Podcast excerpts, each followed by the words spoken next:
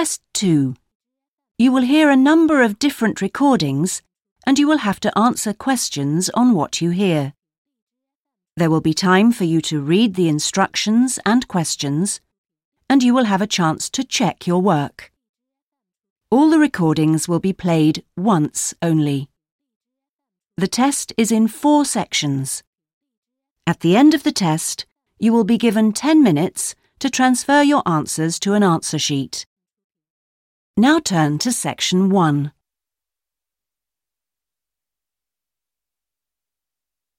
Section 1.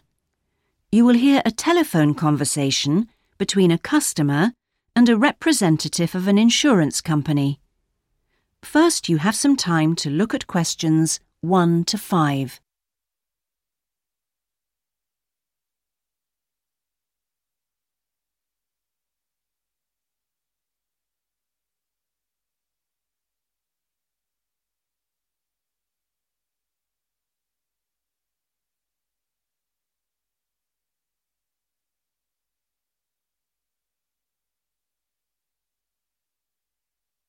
You will see that there is an example that has been done for you. On this occasion only, the conversation relating to this will be played first.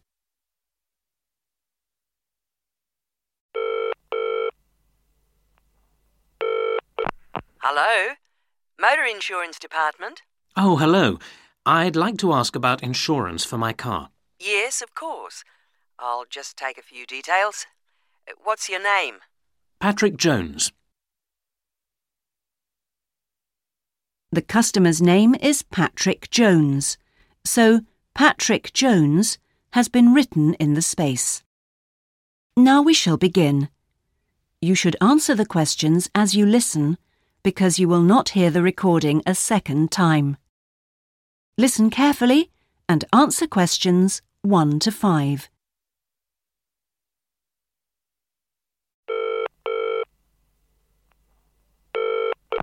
Hello?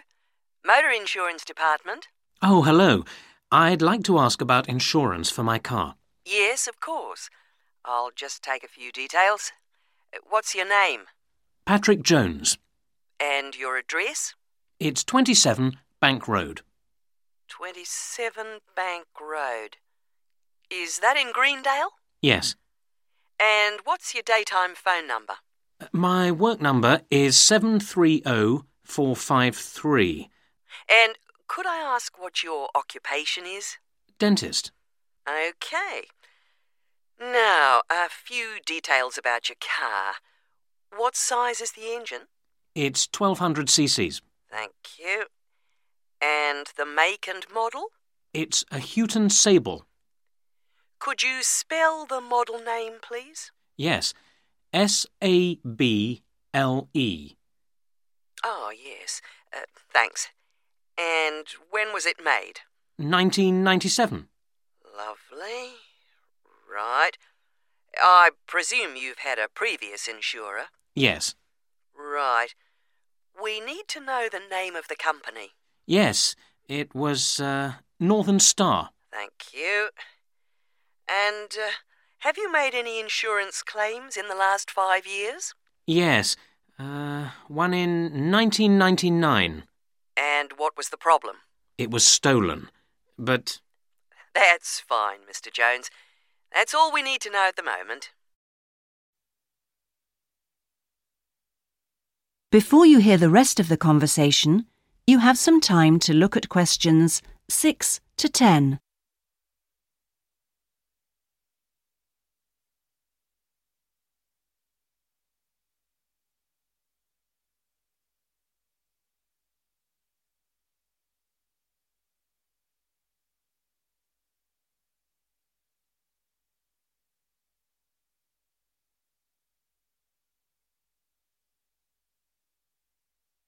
Now listen and answer questions 6 to 10. And will there be any other named drivers? just the one. And his name? Simon Paynter. Could you spell the surname, please? P A Y N T E R. Okay, Thank you. And what relationship is he to you? He's my brother in law. And what will you or Mr. Paynter be using the car for? Well, um, mainly for social use. Social use. Will you be using it to travel to work? Yes, sometimes. Travel to work. Anything else? No, that's it. And finally, when would you like to start the insurance? I'll need it from the 31st of January. Right. Mr. Jones, I'm getting a couple of quotes coming up on the computer now, and the best bet looks like being with a company called Red Flag. Yeah? And that comes out at uh, $450 per year. Oh, well, that seems okay. It's quite a bit lower than I've been paying up to now. Great. So, would you like me to go ahead with that? Sure, why not? How would you like to pay? That is the end of section one. You now have half a minute to check your answers.